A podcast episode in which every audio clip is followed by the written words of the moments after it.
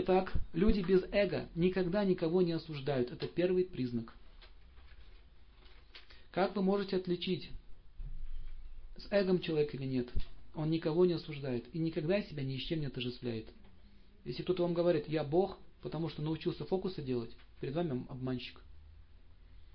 Есть йоги-ситхи, которые могут делать удивительные вещи. По воздуху пролетел. Представляете, сейчас влетает в зал по воздуху. Вот так, по лота сажусь, ну сюда вот прямо так вот. И начинаю вам рассказывать. Я Бог. Многие, немножко чудес и все. Итак, э, без эго человек обладает чистотой. Человек с эгом никогда никого не обвиняет, не обвиняет никого в своих бедах. Итак, ты же мне жизнь испортил, да?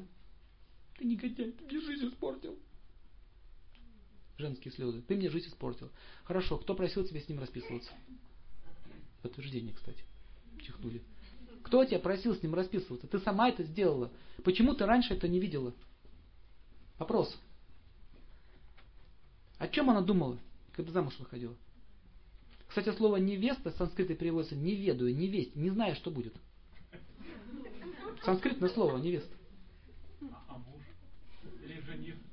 Это уже не санскритное. Но невеста санскритное слово. Не ведаю. Поэтому лучше знать, когда выходишь. Итак, это механизм психических проблем. Всегда кто-то виноват. Почему я работу потеряла или потерял? Потому что начальник меня уволил. Кто козел? Начальник. Что мы должны сделать? Бороться с ним. И я ему устрою. Есть разные способы устроить ему. Первый способ.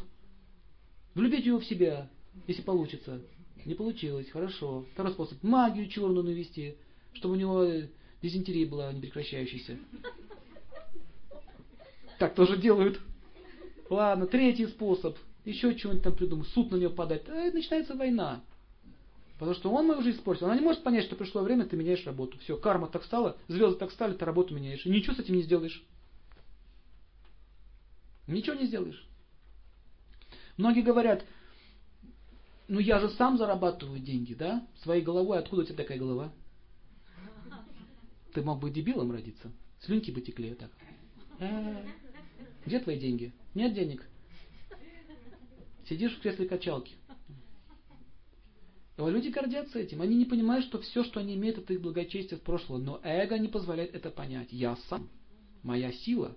Муж, который тебе жизнь испортил, на самом деле он стал причиной твоей судьбы. То есть он а, дал возможность отработать тебе твою судьбу.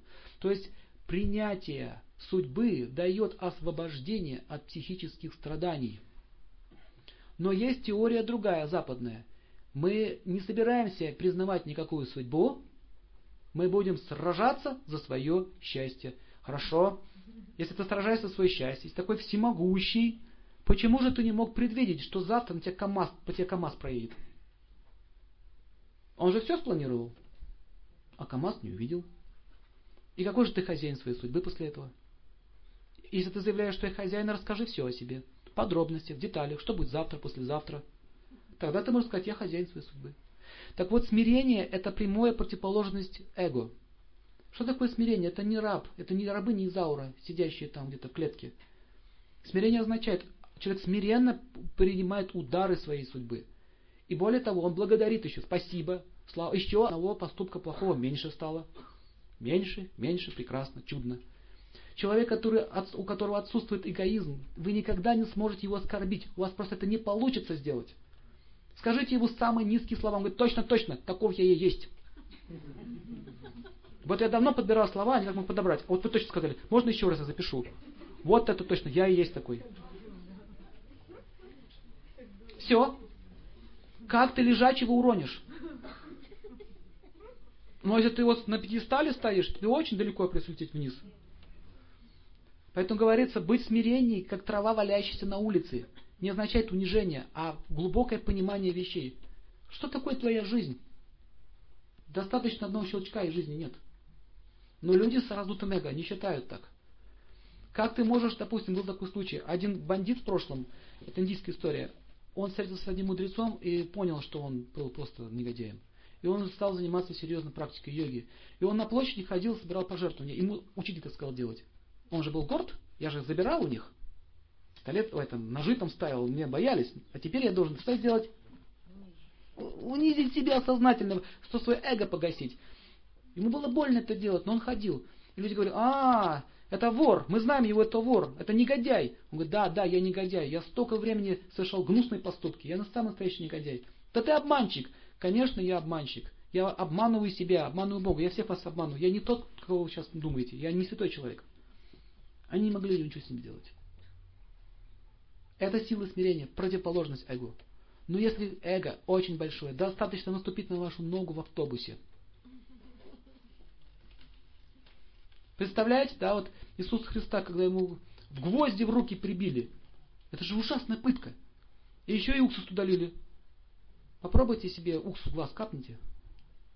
А ему в раны это лили. Он кричал, ему было больно. Я говорю, Господи, ну прости их, они не ведают, что творят. О чем он думал? Ты мне на ногу ступил. Убью. Понимаете разницу? И таким образом люди приходят вот этим эго к святыням или каким-то могущественным личностям. Я вам покажу одного бабу, йога, ему 200 лет, он родился из Ганги. У меня есть видео, наши российские э, телевидение, интервью у него брали. Если хотите, я вам покажу. Хотите? Вы увидите, какой человек, как он смиренный. И как наш подошел сначала. Ну давай, расскажи там, что ты у тебя. Ты правда там родился? Да. Пришел. Павлин.